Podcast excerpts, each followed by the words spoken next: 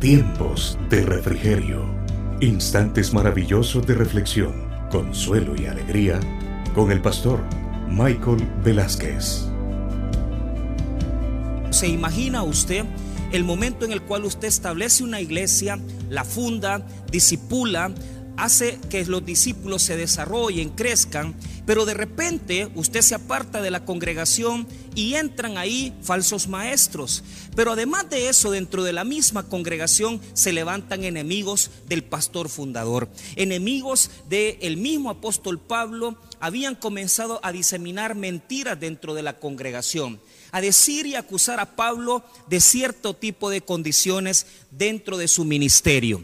Uno de esos argumentos muy difíciles por los cuales acusaron a Pablo es que él solamente lo reprendía de lejos, pero cuando estaba de cerca, cuando él llegaba a Corinto, no les decía nada.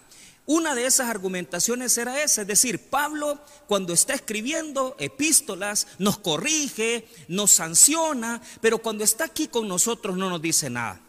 Otro de los argumentos que ellos utilizaban para poder de alguna manera desmeritar el ministerio de Pablo es decir que él militaba según la carne, que utilizaba filosofías griegas, que utilizaba algún tipo de fuerza humana para poder dirigir su ministerio. De esta manera, no solamente estos eran los argumentos, pero en el capítulo 10 sí son estos las bases de las acusaciones en contra del ministerio de Pablo. En este momento, cuando Pablo es atacado con una ideología, con un tipo de concepción ideológica, Pablo se defiende y él identifica las situaciones de los ataques que están teniendo. Primera razón que voy a exponer en esta mañana, los ataques más fuertes del enemigo no son aquellos que nosotros vemos en los evangelios. Es una guerra de la mente, es una batalla en el cual él identifica que las mayores guerras y las mayores batallas que el cristiano tiene no son por endemoniados, no son por posesiones demoníacas, sino que es por ideología, es por mentalidades y conceptos que entran a nuestra mente que nos hacen confundirnos y nos hacen comenzar a pensar cosas inadecuadas de parte de Dios.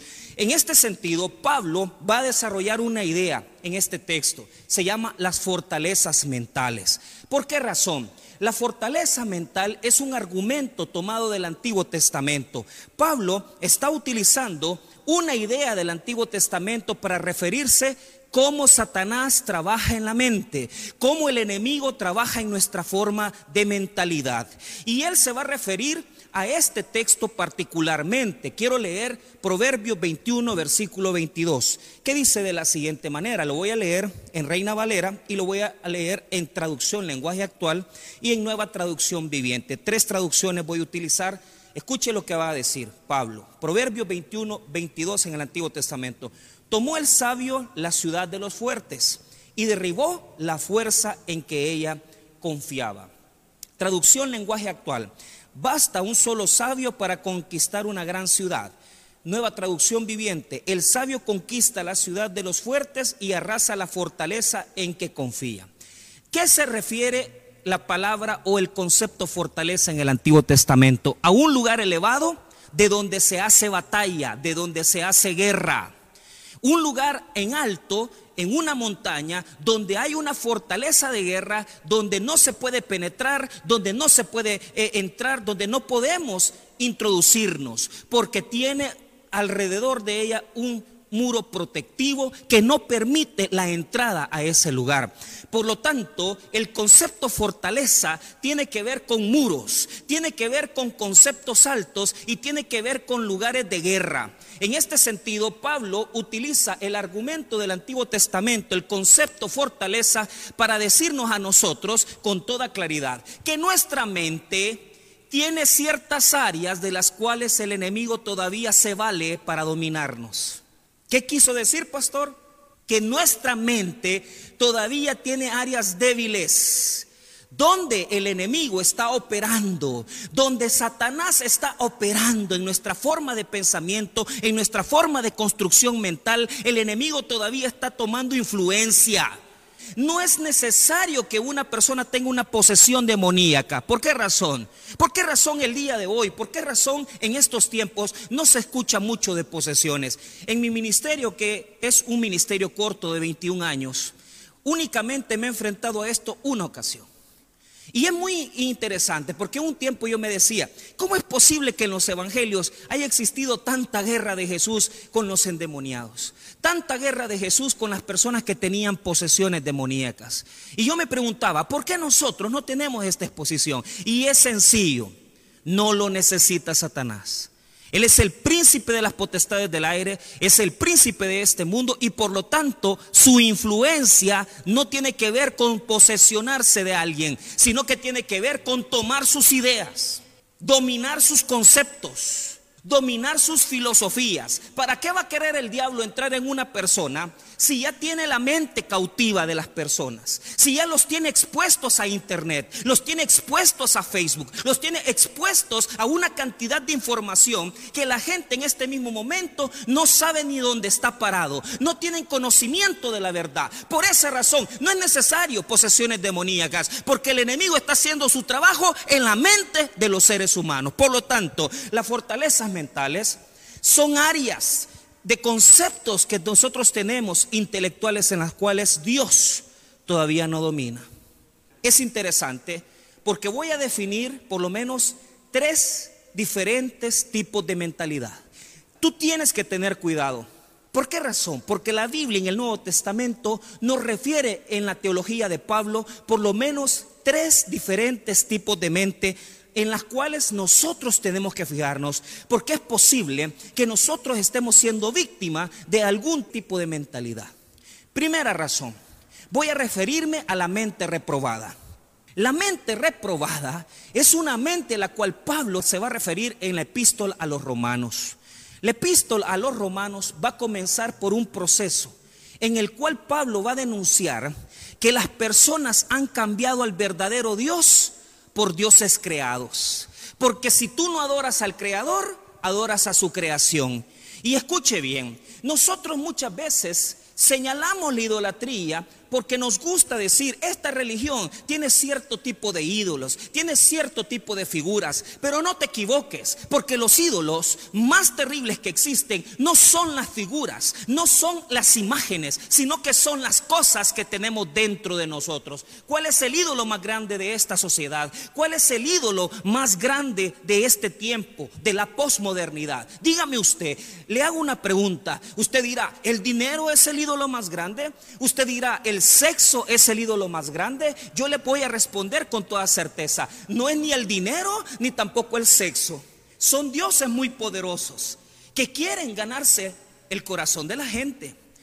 Cuando la gente expone su vida en Facebook, cuando la gente expone su cuerpo en Facebook, cuando la gente expone toda la actividad que tiene, aunque sea la persona más infeliz del mundo, está demostrándole a la gente que el Dios más grande que esa persona tiene es él mismo, ella misma. Por eso Pablo en el capítulo de Romanos, capítulo número uno, él va a señalar que hay ciertas personas que por idolatrarse o que por idolatrar figuras o situaciones humanas van a tener una mente reprobada. Pero es curioso, porque la palabra que utiliza en este texto griego tiene que ver con una mente oscura, una mente llena de telarañas, donde no se puede producir un pensamiento de luz, sino que se producen pensamientos de oscuridad. Pero qué interesante es la mente reprobada, porque según Pablo en el capítulo de Romanos 1, versículo 26 en adelante, va a señalar que la mente reprobada tiene que ver con sexo y con ideas sexuales. ¿No es cierto que estamos en la época de la ideología de género? Si usted quiere ser transexual, si usted quiere ser lesbiana, si usted quiere ser homosexual, si usted quiere ser pansexual, si usted quiere practicar cualquier tipo de acción sexual, usted puede definirla. La teología queer y la ideología y teoría queer están comenzando a minar las comunidades estadounidenses y europeas. Queer quiere decir raro o rarito. Y es la forma en la cual la teología, la teoría y la teología de género está inundando las mentalidades de tal manera que ahora una persona puede definirse con la sexualidad que quiera. Tú puedes definir tu sexualidad. Y esto es terrible. ¿Por qué razón? Porque Pablo dice que es una mente reprobada. Escuche lo que dice el verso 26. Capítulo 1, Romanos 1, 26. Por esto Dios les entregó a pasiones vergonzosas, pues aún sus mujeres cambiaron el uso natural por el que es contra naturaleza.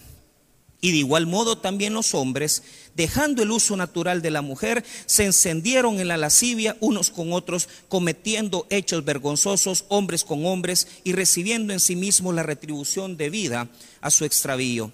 Y como ellos no aprobaron tener en cuenta a Dios, Dios los entregó a una mente reprobada para hacer cosas que no convienen. Qué terrible. ¿Para qué Satanás va a poseer una persona? ¿Para qué Satanás va a entrar en una persona?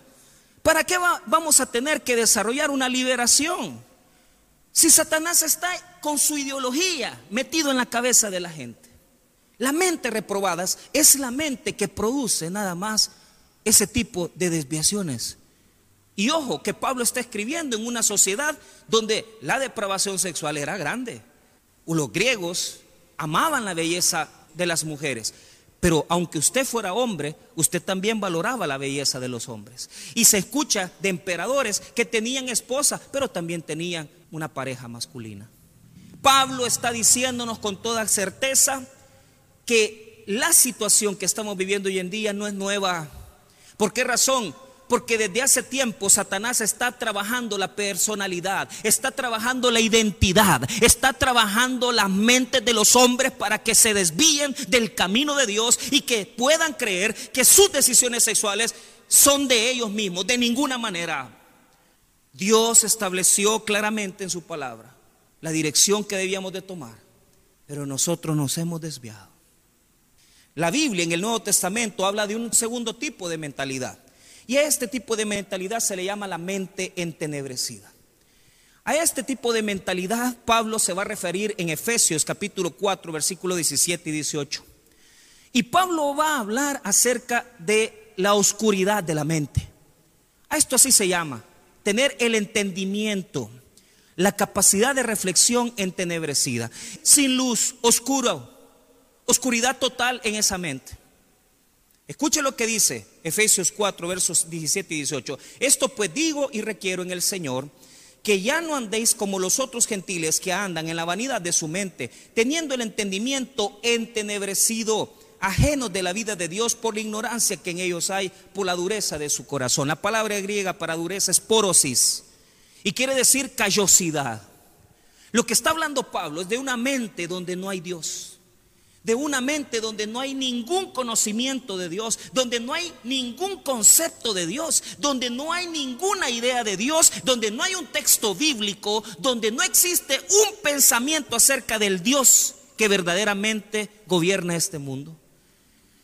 Y este concepto es un concepto también posmoderno. ¿Por qué razón? Porque hoy más que nunca a pesar de los medios de comunicación cristiano, a pesar de los medios de predicación, a pesar de tanta lugar donde nosotros podemos aprender palabra, hay un montón de personas que ignoran quién es Jesucristo. Hay un montón de personas que ignoran que Jesús es el Señor. Hay un montón de personas que ignoran que van a ser enjuiciados y llevados a ese momento en el cual tendremos que ver a Jesús cara a cara.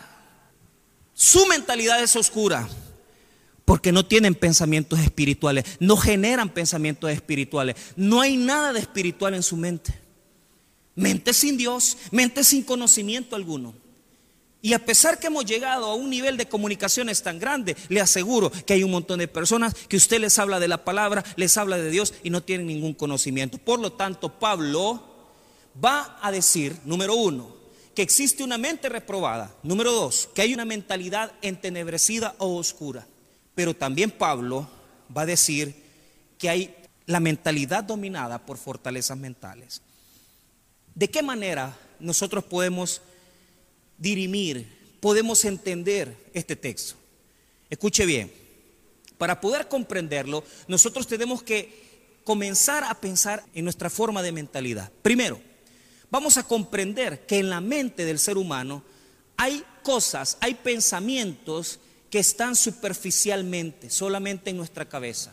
Hay pensamiento superficial y hay pensamiento profundo. Hay pensamiento que solamente está en la superficie, pero hay pensamientos que están bien hondo en nuestras vidas y en nuestros corazones y en nuestros recuerdos. A esto nosotros podemos determinarlo de la siguiente forma. Pablo va a utilizar dos palabras para poder decir y para poder definir este tipo de pensamiento. Primero, al pensamiento superficial Pablo le va a llamar argumento.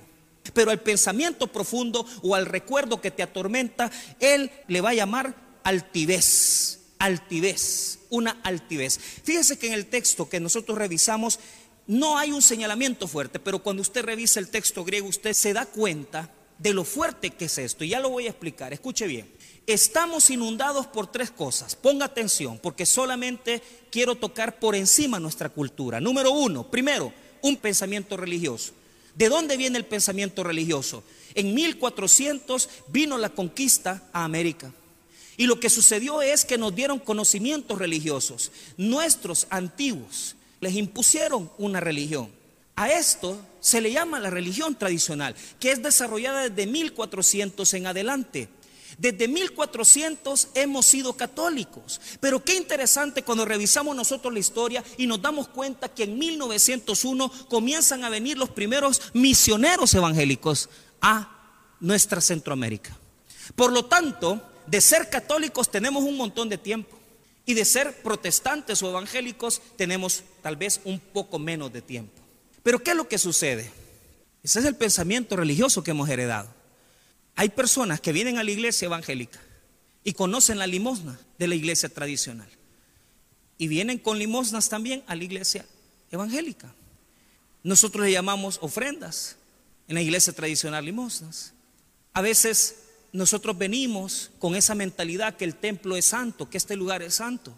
Porque se nos enseñó que cuando nosotros teníamos que pasar frente a una iglesia, ese lugar era santo. Cuando la palabra de Dios dice que nosotros somos templo y morada del Espíritu Santo. Los santos es el creyente. El templo es ladrillo. Claro, entendemos que aquí se adora a Dios, pero ¿qué es lo que sucede? ¿Qué quiero demostrar? Que los pensamientos religiosos tradicionales se infiltran en los pensamientos que tenemos nuevos, en los pensamientos de creencias religiosas nuevas. Veamos ahora el pensamiento filosófico. Escuche bien. Y esto es muy difícil.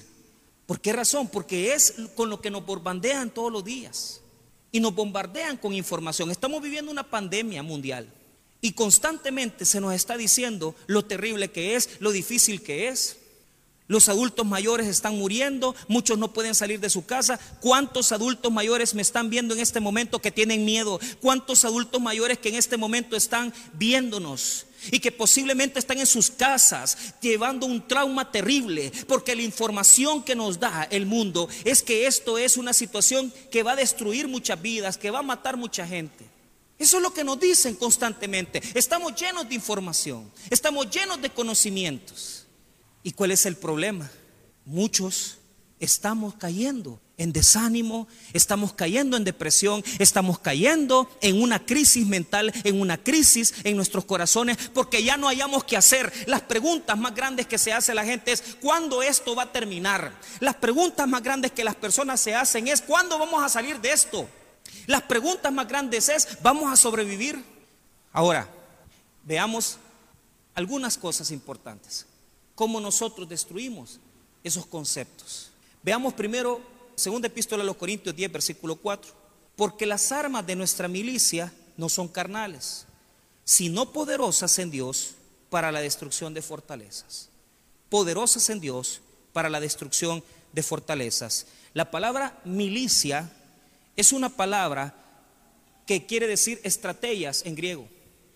Quiere decir que nosotros a este sistema no le vamos a ganar peleando, gritando, sacando pistolas, sino que quiere decir que vamos a ir teniendo que ganarle batalla por batalla.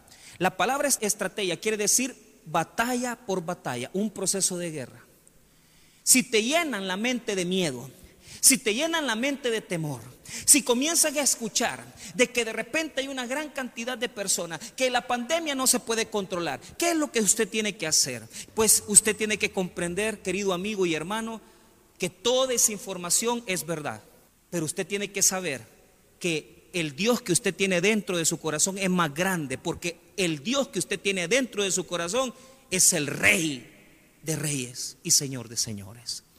Y aunque el mundo diga que de esta no vamos a salir y que la economía está mal y que las situaciones están mal, usted tiene que creer en Cristo y decir con toda certeza que a nosotros, a los que amamos a Dios, todas las cosas nos ayudan a bien. Le voy a decir algo, hermano. No sé cuántas personas pueden morir. No sé cuántas personas van a sobrevivir. Pero yo le quiero decir una cosa los que creemos en Cristo Jesús, aunque estemos muertos, viviremos. Porque el que cree en mí, aunque esté muerto, vivirá.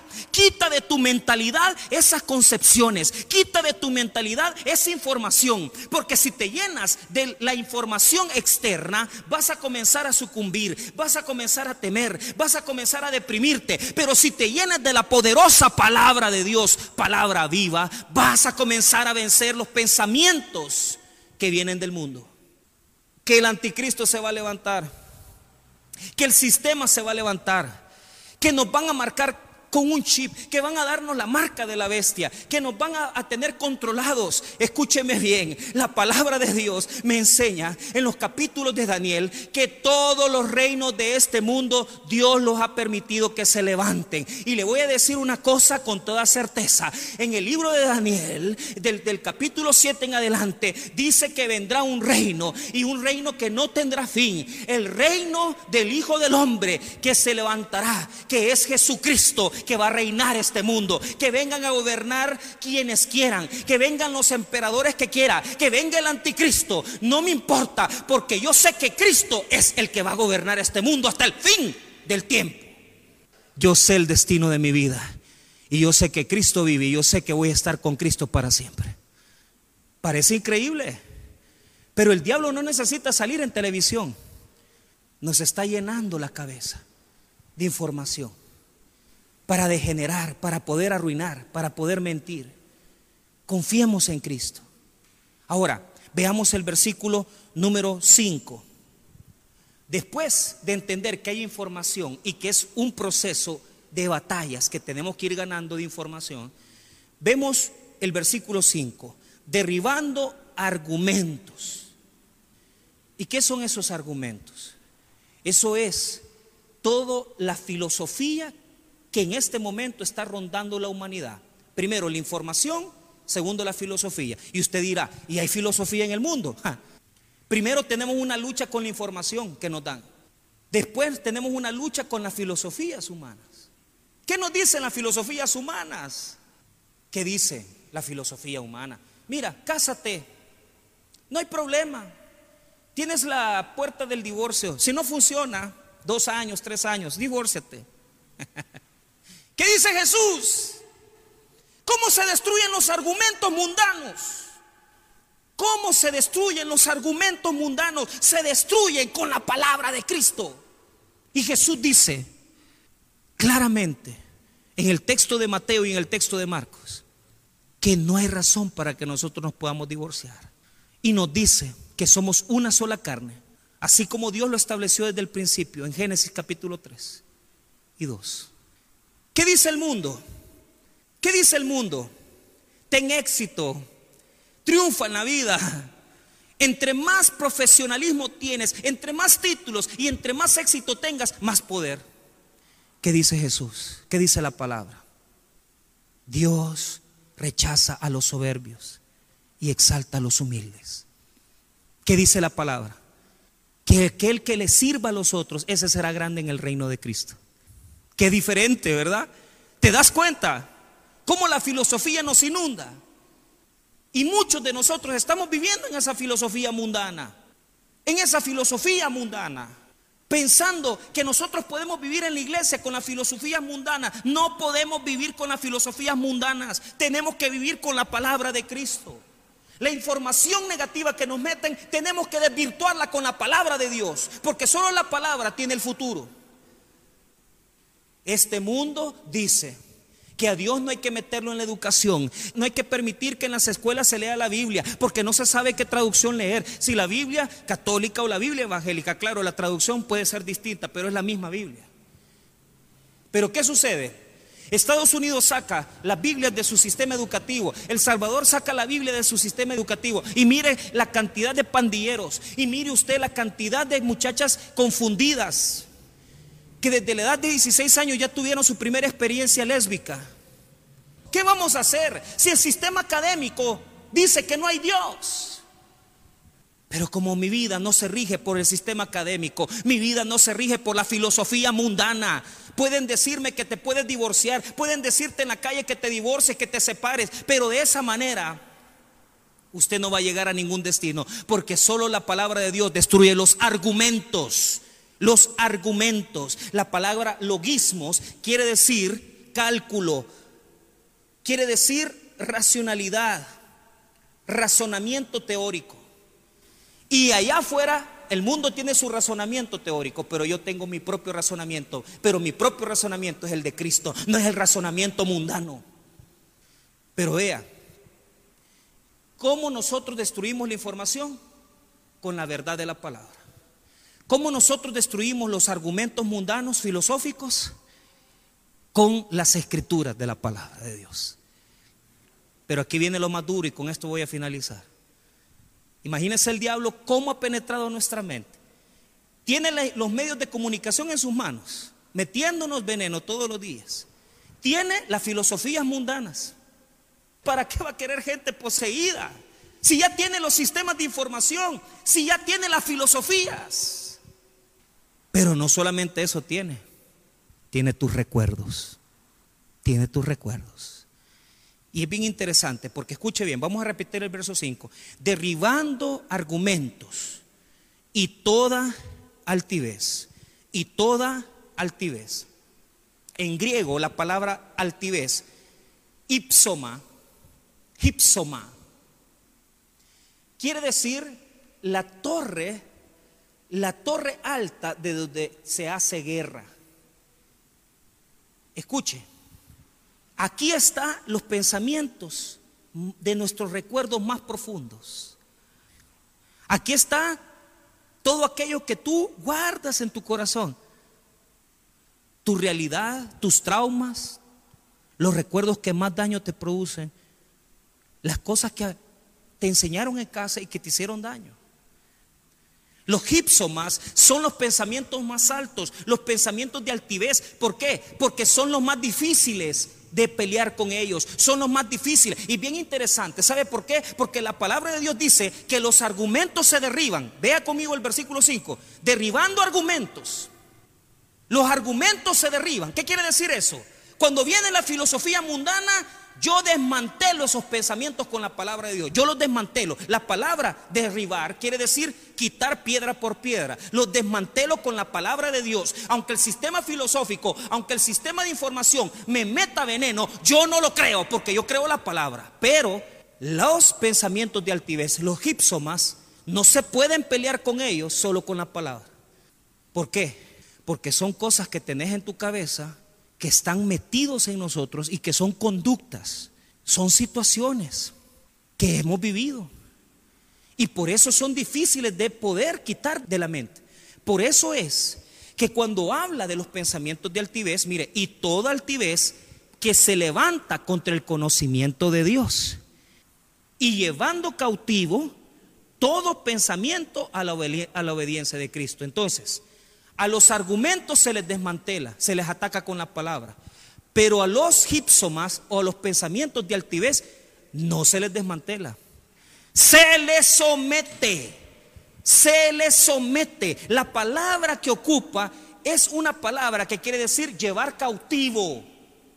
A ti te abusaron sexualmente.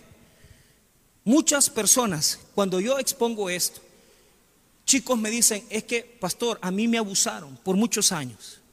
Y por eso he tomado la decisión de que mi preferencia sexual sea homosexualismo. Pero usted sabe cuántas personas yo conozco que han sido abusados, violados, vejados y no son homosexuales. ¿Por qué? Porque eso reina en tu cabeza. Y si se lo entregas al diablo, te va a sacar de tu género. Pero si se lo entregas a Cristo, va a someter los pensamientos y vas a triunfar sobre los pensamientos. Porque los pensamientos de altivez hay que llevarlos a Cristo, hay que someterlos a Cristo. Tal vez a ti te enseñaron el vicio del alcohol, tal vez eres una persona viciosa que no puede vencer el alcoholismo. Viste a tu papá tomar, te viste y te expusiste desde muy joven al trago y comenzaste a vivir una vida totalmente desordenada y creíste que esa era la manera de vivir. Te voy a decir una cosa, no se trata de venir y solamente hacer una oración y ya no vas a tomar. Se trata que cada vez que te expongas al alcohol, que te expongas a la droga, que te expongas al vicio, tomes ese pensamiento y lo domines bajo la poderosa palabra de Dios y la persona de Cristo. Somételo. Ponlo bajo el orden de Cristo para que no te haga daño. Tal vez aprendiste que a los hijos se dejan abandonados. Tal vez te enseñaron que a los hijos se les deja abandonados. Tal vez te enseñaron a no serle fiel a una sola mujer. Tal vez viste a tu padre teniendo muchas parejas. Posiblemente ni conociste a tu papá. Pero ¿qué tienes que hacer?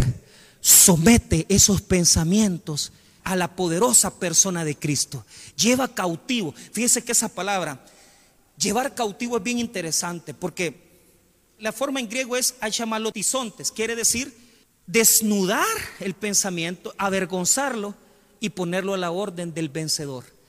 A mí la palabra del Señor me dice que hay dos tipos de mente, hay dos tipos de mentalidad. La mentalidad adámica, caída que teníamos. Pero a mí la palabra de Dios me dice que Cristo Jesús murió en la cruz del Calvario. Y cuando yo vengo a los pies de Cristo y cuando yo me expongo a la cruz de Cristo, yo debo de entender algo.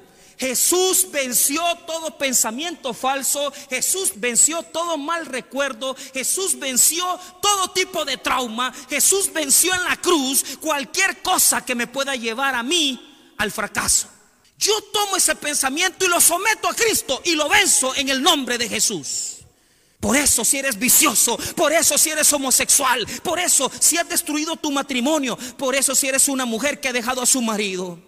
Somete tus pensamientos a Cristo y no vuelvas a divorciarte, no vuelvas a abandonar tu familia. Las personas no aceptan los pensamientos de altivez, dicen que no son ciertos, porque los pensamientos de altivez están adentro de nosotros. Pero si no sometemos estos pensamientos a Cristo, nos van a terminar destruyendo porque un día van a volver a levantarse, un día se levantan nuevamente y nos destruyen. Por esta razón Pablo nos enseña con toda certeza que nosotros podemos pelear en contra de la información que nos envían, en contra de los argumentos filosóficos del sistema. Y podemos pelear en contra de los pensamientos de altivez, que son todos esos recuerdos y traumas que llevamos de nuestra infancia. ¿Y qué dice Pablo? Somételos a la persona de Cristo. Somételos a la persona de Jesús. ¿Y cómo se someten esos pensamientos? Terminamos aquí. Ponga ese pensamiento equivocado frente a la verdad de Cristo y vamos a ver qué resultado tiene. Ponga ese pensamiento de un mal padre, de vicios alcohólicos y póngalos frente a Jesús, frente a la verdad de Cristo. Y la verdad de Cristo le va a revelar que lo que usted estaba viviendo es una mentira. Porque escuche lo que dice la palabra de Dios. Dijo entonces Jesús a los judíos, eso está en Juan capítulo número 8, versículo 31. Dijo entonces Jesús a los judíos que habían creído en él, si vosotros permaneceréis en mi palabra, seréis verdaderamente mis discípulos y conoceréis la verdad y la verdad os hará libres. Le respondieron, linaje de Abraham somos y jamás hemos sido esclavos de nadie. ¿Cómo dices tú seréis libres? Jesús le respondió, de cierto, de cierto digo que todo aquel que hace pecado esclavo es, el es, del pecado. Y el esclavo no queda en la casa para siempre, el Hijo sí queda para siempre. Así que si el Hijo os libertare, seréis verdaderamente libres. Pon ese pensamiento que te confunde, pon ese pensamiento que te está llevando a divorciarte, ponelo a la par de la verdad de Cristo, ponelo a la par. ¿Sabes por qué? Porque la verdad os hará libres. Si estás encarcelado en una prisión de droga, en una prisión de vicios, si estás encarcelado en una prisión de pensamientos que te destruyen, pon esos pensamientos frente a la verdad de Cristo y la verdad te hará completa y verdaderamente libre en Cristo Jesús.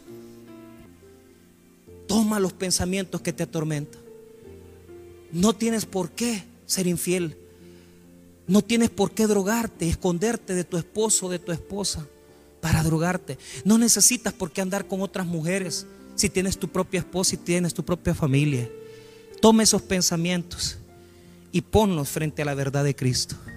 Si golpeas a tu esposa, si te enseñaron a golpear, si te enseñaron a dominar, pon esos recuerdos frente a la verdad de Cristo y la verdad te hará libre. Por lo tanto, Pablo nos enseña a cómo vencer la información mundana, a cómo vencer la filosofía mundana y Pablo nos enseña cómo vencer los recuerdos.